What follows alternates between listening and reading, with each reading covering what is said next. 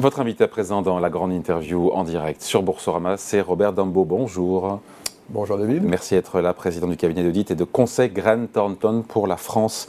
Euh, hier, à votre place, j'avais le président euh, délégué du MEDEF qui tirait la sonnette d'alarme face à l'explosion de la facture énergétique des entreprises. Il nous expliquait des tarifs multipliés par 2, par 4 ou par 6. Quelles sont les remontées du terrain que vous avez? Est-ce que tout ça va dans le même sens par rapport à toutes ces boîtes que vous conseillez? Que vous auditez et conseillez.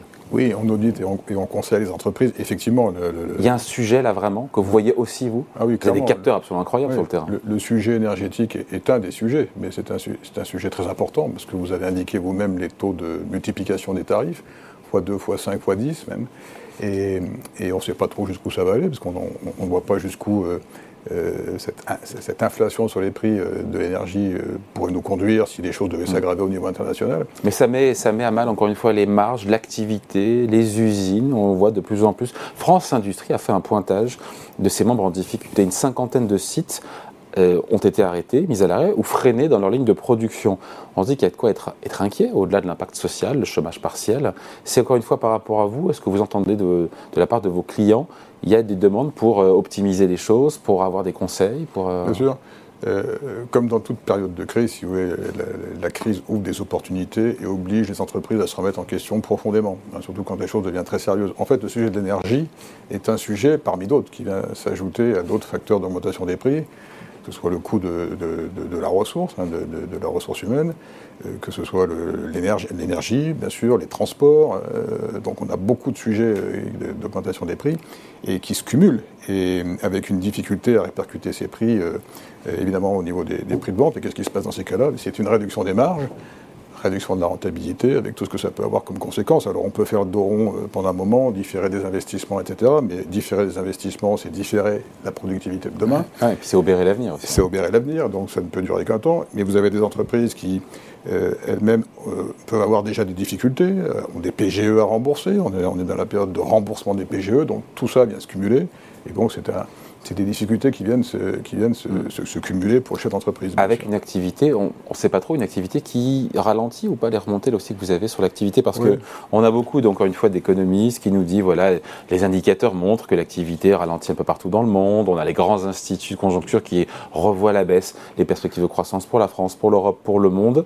Euh, est-ce que chez vos clients, vous voyez ce freinage? Sur fond d'inflation euh, galopant, sur fond de l'intérêt, mais ça on l'a largement commenté ici et ailleurs, taux d'intérêt qui ont beaucoup monté aussi. Hein. Oui.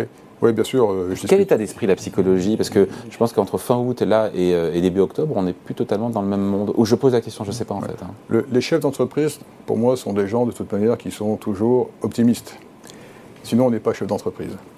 J'ai toujours connu, maintenant, après un certain nombre d'années de carrière, j'ai toujours connu des situations de crise, de difficultés ou de peur de difficultés qui allaient arriver avec des, des, symptômes euh, plus ou moins, des signaux faibles ou des signaux forts euh, plus ou moins importants. Mais j'ai plus souvent vu des situations qui se résorbaient bien finalement que de drames qui arrivaient.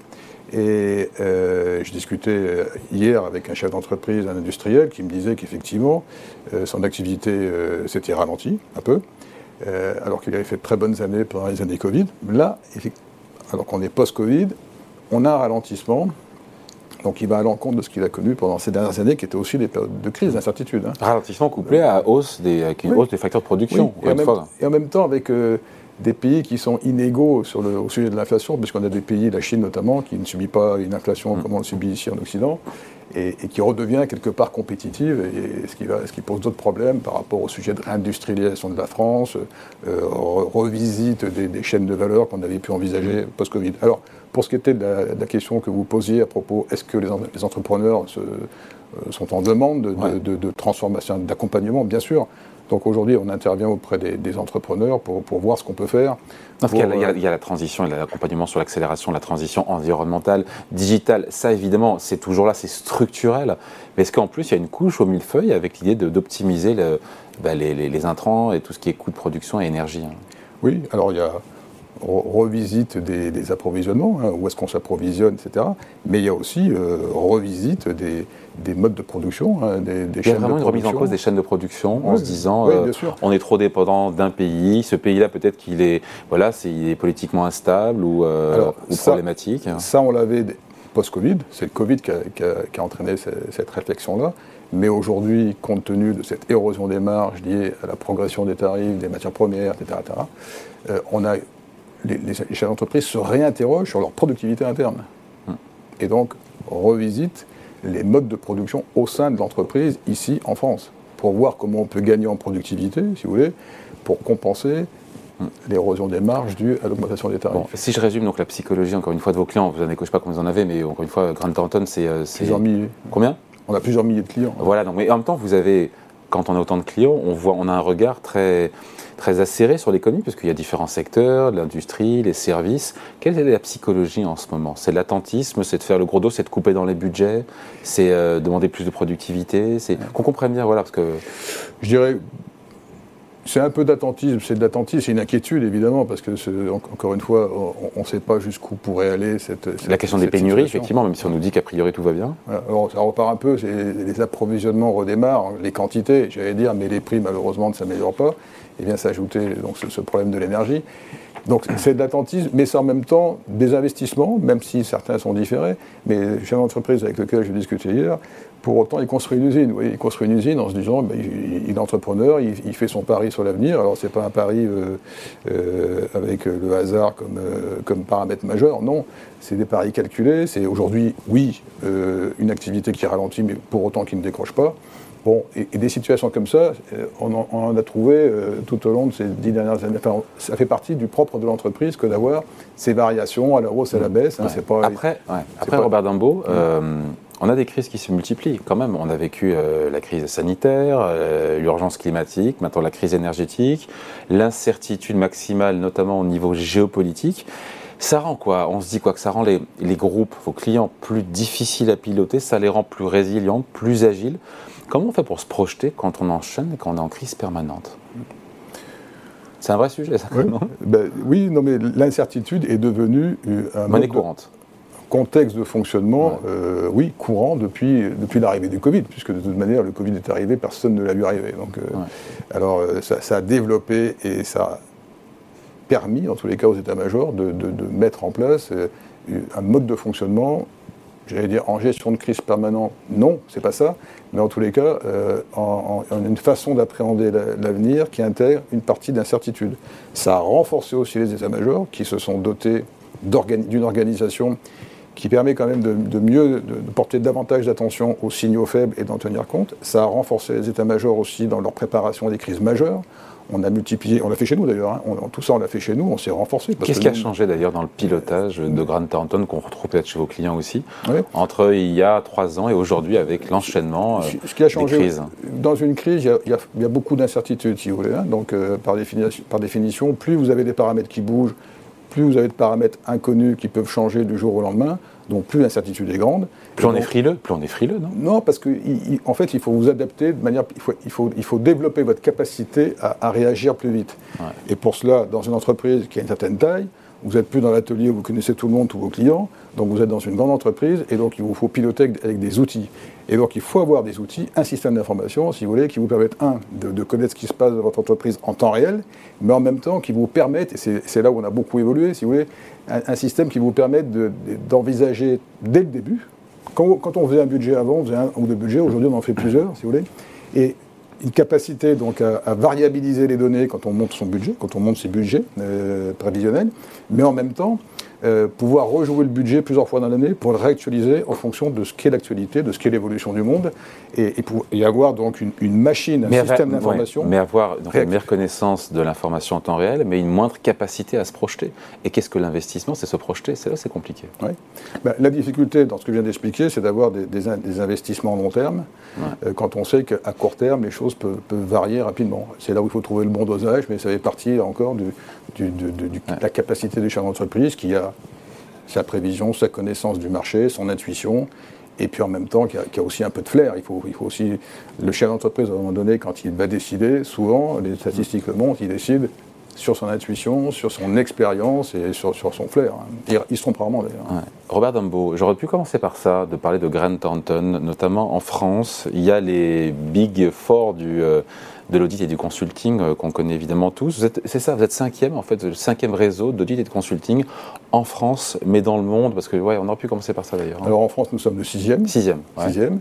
Et dans le monde, nous sommes aussi le sixième ou septième, le septième, on va dire. 67 000 collaborateurs, 2400 en France, 230 millions d'euros de chiffre d'affaires. Ah, vous avez les bons chiffres.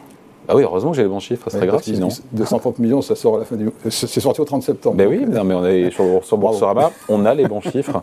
Non, plus sérieusement, donc, euh, ok, donc dans le top 5, top 6, top 7, quelle est votre, euh, votre valeur ajoutée, votre spécificité, votre positionnement par rapport, encore une fois, aux quatre mastodontes dont on parle? Vous êtes juste derrière. Alors, euh, effectivement, on est un des leaders sur, sur le marché. Si on prend le monde de l'audit, si vous voulez, on a deux activités, enfin deux grands, deux grands champs d'activité. On a l'audit, qui est tout ce qui est commissaire au compte. On donne une opinion, commissaire au compte, ou donner une opinion qui est sur un certification des comptes. Donc c'est surtout pas le conseil, mais c'est indépendance et donc on donne une opinion. Et puis il y a tout le monde du conseil où là cette fois-ci on accompagne, on façonne avec nos mm. clients les choses, etc. il y a une muraille de Chine entre les deux. Absolument indispensable. Et donc euh, pour répondre à la question par rapport au Big Four, on est, euh, euh, on est un des entrants, enfin un, des, comment dire, un des nouvelles, nouveaux acteurs sur le marché des grandes sociétés cotées, puisque vous connaissez la réforme européenne de l'audit qui a mis en place post-Enron une obligation des rotations, etc. Il y a eu la rotation des firmes et, euh, la réforme européenne de l'audit qui avait pour vocation au départ de, de, déconcentrer le marché, qui était concentré entre les, les, quatre grands confrères que vous avez cités, euh, a conduit indirectement via euh, les, rotations qui ont été mises en place, rotation des firmes, rotation des signataires, rotation des firmes maintenant. Donc, ça oblige les grands comptes à, changer. à changer. Tous les combien de temps? Tous les 24 ans, enfin, ça dépend des ah, contextes. mais aujourd'hui, on trouve des. Aujourd'hui, si vous voulez, les effets. ces effets ans, tous les 24 ans Oui, tous les 24 ans, mais qui sont décomptés depuis un moment, si vous voulez. Et donc, euh, on trouve les, premiers, les effets de, la, de, cette, de, cette nouvelle réglementation ben, sont en place déjà depuis deux ans. Depuis deux ou trois ans, on répond à des appels d'offres, justement parce que euh, certaines firmes ont, cette ancienneté déjà de commissaire au compte et doivent changer. Alors la difficulté, si vous voulez, c'est quand vous devez changer un commissaire au compte et qu'il en reste trois, bon, ben, ça, ça, réduit le, champ. Enfin, surtout, vous en avez déjà un deuxième, si vous avez que les Big Four et, vous en avez déjà un qui, est, qui doit tourner, mmh. euh, l'autre qui est déjà là, il faut en trouver un autre parmi les deux autres. Donc si, si vous réduisez, euh, si vous réduisez le Donc choix... ce pluralisme est, est important pour avoir Ça réduit la concurrence, pour ouvrir le choix, pour permettre mmh. davantage Mais l'ADN maintenant, l'ADN, j'entends que la, réglementation vous est favorable, en tout cas pour les, les nouveaux entrants, mais... Euh, quel est l'ADN qui vous différencie par rapport au Big Four? Ben, L'ADN, alors déjà, donc, sur, sur, la partie conseil, on a toujours mis en avant notre capacité à accompagner nos clients dans leur transformation et euh, en s'accent sur la croissance. Hein. Notre euh, ancienne tagline, c'était l'instinct de la croissance. Aujourd'hui, ce qui va nous différencier euh, par rapport à, nos, confrères, c'est la volonté déjà d'être sur le marché du mid-market, euh, ah, sur, le, sur, le poser la question. upper mid-market, c'est-à-dire sur, Vous êtes plutôt quoi euh, Grande entreprise, grand compte, ETI, euh, e PME Nous, on va de la PME au CAC 40. On a l'ambition d'aller toujours plus haut sur le marché. sur le CAC 40, vous avez combien Alors, pas, les noms, mais la moitié du CAC 40, vous avez en client On en a deux. deux vous voyez, on a une marge de progression qui est très importante. On a deux CAC 40, on a plusieurs SBF 120. Mais la volonté, effectivement, c'est dans, dans tous nos métiers de monter plus haut dans le marché. donc, les métiers du conseil chez nous adressent à la fois la grande entreprise, déjà la très grande entreprise CAC 40, mais aussi tout le champ du mid-market. Et en audit, je vous le disais, on est sur deux CAC 40, plusieurs SBF 120 et euh, sur des groupes de PME ou de mid-market ensuite. Et donc ce qui nous différencie, c'est ce positionnement de marché, si vous voulez, déjà. Les, nos grands confrères, les Big Four, sont des grands spécialistes, des grandes entreprises. Alors évidemment, ils descendent sur sur, sur le marché, mais ils sont très très forts. C'est là, là leur point fort que d'être sur ces grands, grands groupes mondiaux qui demandent beaucoup beaucoup de, de ressources au niveau de la planète hein, pour pouvoir euh, auditer ces comptes. Bon. Donc on accompagne, euh, on sait accompagner dans une certaine mesure euh, ces grands comptes, mais le cœur de cible chez nous, c'est le mid-market. Donc ça, c'est la première différenciation. Et ensuite, ce qu'on souhaite faire, c'est avoir une, une, empreinte chez nos clients qui soit très marquée, avec une forte personnalisation de la relation.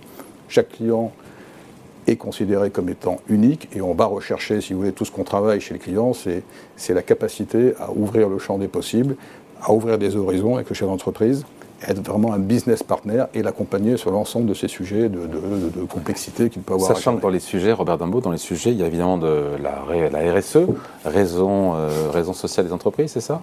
Euh, De plus en plus d'entreprises se dotent d'ailleurs de raison d'être on le voit bien, et font des promesses pour réduire leur empreinte carbone, euh, pour montrer qu'ils sont, ils ou elles sont socialement responsables. Comment on fait pour s'assurer, quand on est, on est sur Boursorama, encore une fois, on a envie d'investir dans une société cotée, que tout ça n'est pas que de la com, encore une fois? Comment on fait pour savoir euh, ce qui est sincère entre les entre les l'amour et les preuves d'amour hein Chez nos clients Ouais, chez, nous euh, Non, chez les clients. chez, les clients. Bah, les clients, si vous voulez, les clients sont engagés dans. dans bah, il, y a, y a, ce qui est raison sociale, mais il y a tout ce qui est responsabilité sociale et environnementale, ce qui est souvent, ce qui peut être, je ne sais pas si ça, ça, vous fait allusion, mais ce qui peut être des fois qualifié de greenwashing. Nous, on n'est pas là pour regarder ce que font nos clients dans, dans, ce domaine-là. Aujourd'hui, si vous voulez, on a plus de clients. Enfin, les clients ne peuvent plus faire semblant. Si vous voulez, le greenwashing aujourd'hui, euh, ça ne marche plus. Euh, on a passé ce stade, si vous voulez, que de dire euh, je suis RSE compliant parce que euh, sur le marché, pour attirer la ressource, pour satisfaire à des, relations commerciales, je dois afficher ceci, cela. Aujourd'hui, il faut aller beaucoup plus loin. On, a dépassé le stade de, ce, simple artifice. Aujourd'hui, parce, que le marché sanctionne fort, si vous voulez. Aujourd'hui, toutes les entreprises doivent, vraiment engager profondément une transformation. Mettre des moyens, se, ficher, se fixer des objectifs, les atteindre. Et en rendre compte, parce qu'à chaque appel d'offres aujourd'hui, que vous avez, public, privé, dans le business, aujourd'hui, vous avez une couche de, de, votre réponse qui est de plus en plus importante, parfois qui dépasse même en volume la réponse technique que vous apportez. Qu'est-ce que vous faites dans votre transformation RSE Transformation durable. Et il faut le démontrer, et, sinon vous êtes éjecté. Vous êtes éjecté. Et éjecté, mais par qui? Ben par, par, le, demandeur d'ordre. Par, le business, par le client. Par le business, si vous qui va vous dire si vous ne faites pas assez, merci, quand vous serez plus avancé, vous reviendrez nous voir. Ou si vous ne faites rien, c'est même pas la peine de se présenter aujourd'hui. Et, aujourd'hui, si vous voulez, l'artifice ne convainc plus, l'artifice ne, trompe plus. Les gens qui vous avez en face de vous sont extrêmement bien informés et, exigeants sur les sujets RSE, et ils voient très vite, euh, si, ils savent très bien déjouer ce qui est illusion ou ce qui est réalité. Ce qui veut dire que l'information financière, on connaît, l'information extra-financière, Robert Dumbo, va prendre de plus en plus de place dans la communication euh, des sociétés. Et là, on se dit que pour vous, pour les accompagner. Le business, il est juteux, il est, il est, colossal. C'est pour ça que nous venons de faire euh, le rapprochement, l'acquisition, le rapprochement avec l'agence Primum d'Annocéré, 40 consultants qui sont spécialisés en santé environnementale, euh, qui viennent rejoindre les 20 consultants que nous avions déjà, donc une force de frappe de 60, parce qu'aujourd'hui, comme je vous le disais, les entreprises n'ont pas le choix, et elles le savent, et elles sont toutes euh, sur, sur, ce sujet de la transformation durable, RSE, et attendent d'être accompagnées. Et donc aujourd'hui, on a cette force de, de frappe qui permet d'accompagner nos clients dans cette transformation qui est, qui est inévitable. Parce qu'en fait, il s'agit quelque part, le mot est un peu fort, mais c'est ça quand même, de changer le monde. Mm. Le monde de l'entreprise, le monde de l'économie, mais le monde tout court. Parce que on vient, on vient de passer, on est dans une charnière, on termine une époque, on passe dans une autre mm. époque. Je ne rentre pas dans le détail, si vous voulez, on peut en, parler, mais, dans tous les cas, on change d'époque, il faut, il faut en avoir la conviction le capitalisme, si vous voulez, à ses débuts, avait mis en place, une, enfin, fonctionnait avec une séparation euh, du, Il reconnaissait le capital, reconnaissait, reconnaissait les machines, mais reconnaissait peu l'homme. Au début, si vous, regardez Germinal, bon, C'est là où on vit effectivement, on vit un changement d'époque. Aujourd'hui, l'économie se met, au service de l'homme avec un grand H. Et, un point de différenciation, pour revenir à votre question chez Grant Thornton, c'est que nous, on a mis au, cœur de notre organisation l'homme avec un grand H. Donc, euh, on va chercher chez l'individu bah, ce, qui est, propre à l'espèce humaine, c'est-à-dire euh, l'envie la motivation qu'il peut avoir à, s'emballer sur un projet, à s'enthousiasmer pour quelque chose, et avec l'enthousiasme, si vous voulez, on peut on, on, pousse les montagnes. Ouais, on peut déplacer des montagnes. Euh, on finit là-dessus juste euh, une transformation radicale, c'est peut-être ce que va connaître EY, qui a lancé un énorme projet de scission entre l'audit et le conseil. Est-ce que ce géant, ce Big Four, ouvre la voie? Parce que pour le président d'EY, ce serait ce modèle-là, séparé, en séparant les activités serait plus adapté. Quelle est votre position là-dessus? Je ne crois pas qu'il ouvre la voie parce qu'il n'y a pas de voie à ouvrir. On reste pluridisciplinaire et EY reste pluridisciplinaire. En France, vous le savez, les firmes pluridisciplinaires, les sept grandes firmes euh, pluridisciplinaires sont rassemblées dans une association qui s'appelle F3P, Fédération française des firmes pluridisciplinaires. EY fait partie, donc il y a les quatre Big Four, il y a donc nos autres confrères, Mazar, BDO et mmh. Grant Thornton. Donc on, est tous les sept dans cette association à défendre ce modèle qui est pour nous euh, le modèle euh, qui permet d'accompagner les entreprises. Non, mais il y a scission, il y a un projet de scission. Oui, il y a un projet de scission, mais en même temps, si vous voulez, il y, a, des gens du conseil chez EY qui sortent, ils ont leur motivation, hein, mais qui vont faire enfin qui vont, Financière. qui vont se séparer. Mais, mais EY reste, il reste, EY reste avec, malgré tout, des lignes de service pluridisciplinaires dans, dans ce qui reste avec l'audit, si vous voulez. Donc on reste avec un audit et des lignes de service pluridisciplinaires et reste membre de la F3P pour défendre évidemment le modèle pluridisciplinaire qui est le meilleur selon nous. Allez, merci de passer de nous voir. Robert Dambo, le président du cabinet d'audit et de conseil Grant Thornton pour la France, invité de la grande interview en direct sur Boursorama. Merci. Merci.